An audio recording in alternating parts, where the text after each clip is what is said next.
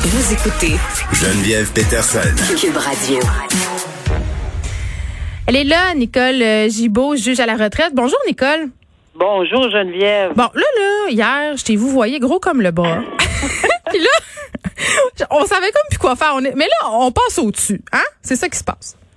Euh, moi, j'ai aucun problème, surtout qu'on va se parler régulièrement, puis je suis tellement pas la personne des, qui a la prétention qu'il faut m'appeler tous ces noms-là pour comprendre quelque chose. Alors, allons-y, allons-y, Ben, euh, ça va être comme É- ça. Écoute, t'es quand même une ex-juge. euh, je, je t'écoute souvent, je te regarde souvent, donc j'étais un peu impressionnée. Je t'ai vous voyez, c'est- c'était c'était c'était pour euh, une marque d'affection. Euh, parlons de Safia Nolin, parce que évidemment, euh, Safia Nolin fait couler de l'encre en général là, comme personnalité publique. Et là, aujourd'hui, disons qu'elle ajoute une pierre à l'édifice de la controverse en portant plainte à la police pour harcèlement en ligne. Et c'est toujours un peu complexe ces questions-là d'harcèlement. C'est pour ça que j'avais envie d'en parler avec toi. Je trouvais ça intéressant, notamment sur Internet. Euh, mais parlons avant justement de la définition du harcèlement criminel. C'est quoi? Comment, quand est-ce qu'on qu'on peut dire qu'il y a harcèlement? Ben, euh, ça part de l'historique là, que en 1993, on avait on avait mis cet article-là parce que c'était suite à on voulait protéger la violence envers les femmes. Tu sais, Il n'y avait pas de ceci là, quand les euh, c'était beaucoup axé là-dessus parce qu'effectivement, euh, suite à des divorces, des séparations, etc. Bon, ils se faisaient harceler, harceler, harceler, harceler, mais ça n'existait pas ce terme-là dans le code criminel. Là, on a mis le terme harcèlement criminel et non pas harcèlement sexuel. J'entends ça souvent, mais ça n'existe pas. Alors, c'est du harcèlement criminel ou une agression sexuelle, c'est bien différent. Alors, harcèlement sexuel, ça, c'est une expression caduque qu'on devrait pas utiliser. Alors, il n'y a pas d'ha- d'harcèlement sexuel. On peut harceler quelqu'un de façon euh, euh, répétée, en la poursuivant, en parlant, en- en- par des messages où on fait, on lui fait craindre pour sa vie, la vie de ses entourages, etc. Mais le harcèlement sexuel, il n'y en a pas d'article dans le code criminel qui, qui, qui donne une définition là-dessus. Ça ne veut pas dire que ça n'existe pas, mais ça peut rentrer dans le cadre d'un harcèlement criminel tout en étant répété, lié, parce que euh, une agression sexuelle, on s'entend que ça peut énormément mettre euh, notre vie en péril, euh, enfin au moins psychologique et physique, de toute évidence. Ben oui, puis en même temps, je pense que ce que je comprends, c'est que dans la notion d'harcèlement, c'est impératif qu'il y ait répétition. Quelqu'un qui nous écrit des méchancetés puis des conneries, c'est pas automatiquement du harcèlement. Ben, c'est-à-dire que j'ai, je peux dire que c'est délicat de dire effectivement que ça prend plusieurs, plusieurs, plusieurs fois.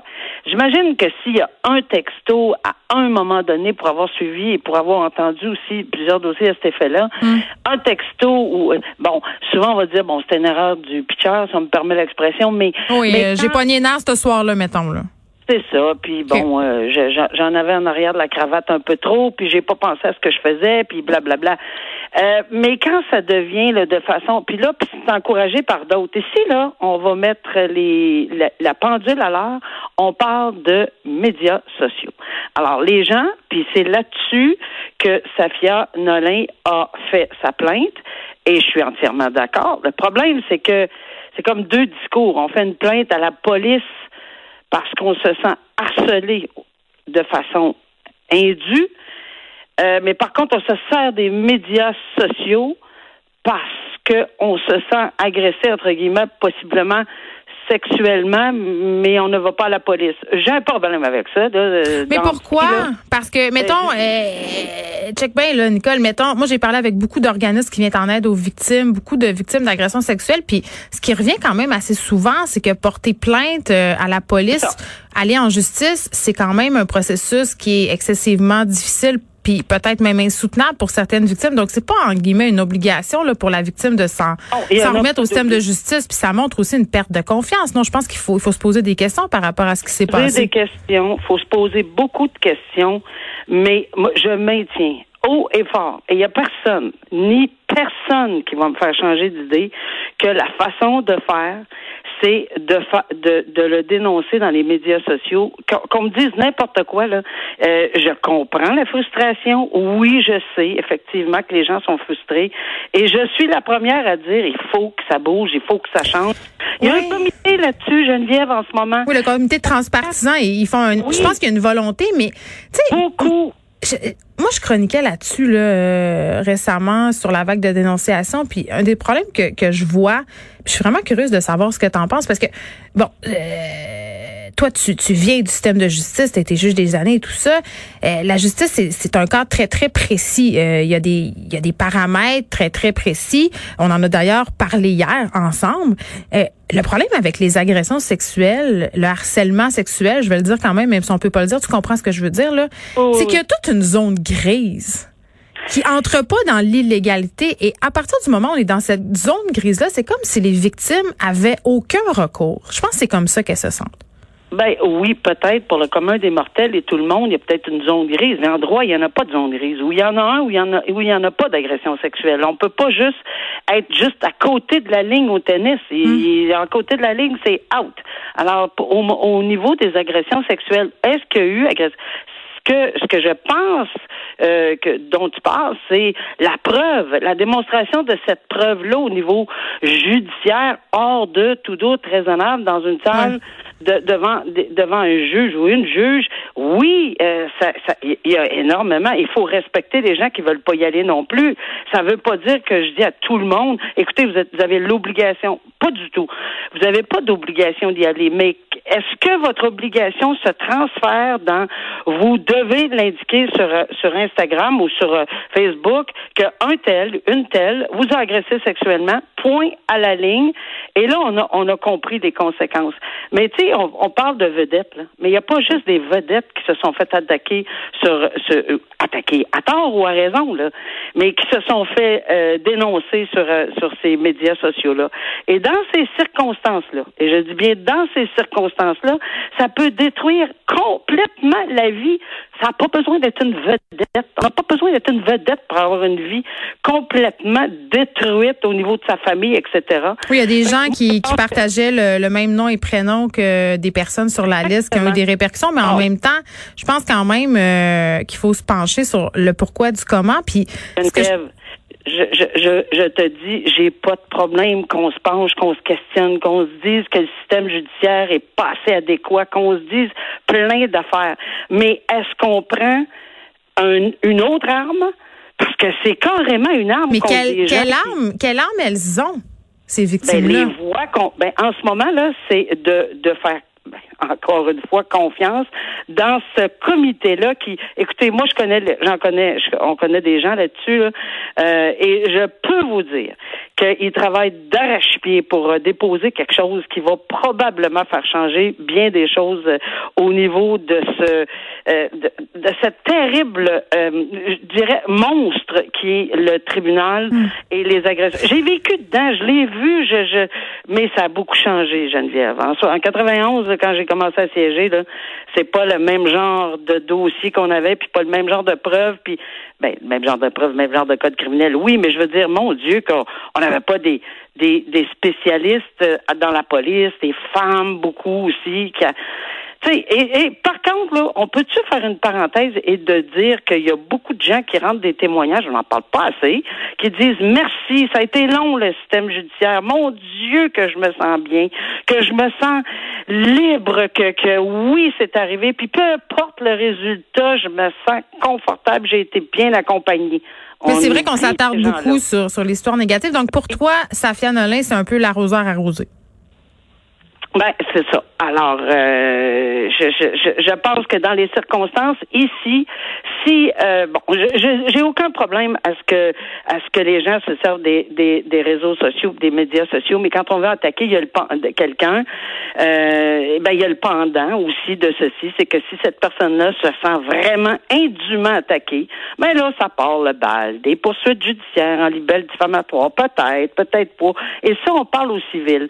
Fait que c'est tout un est-ce qu'on pourrait essayer de se parler? Est-ce que le comité va se pencher là-dessus puis va dire, écoutez, on peut-tu avoir des zones intermédiaires entre la police, le juge et l'Instagram et le Facebook? On peut aller dans le milieu, en quelque part, un comité? Mais on, a quand même, on a quand même l'impression, quand on est derrière son clavier, qu'on a le droit de tout dire. C'est comme si ça compte ah. pas.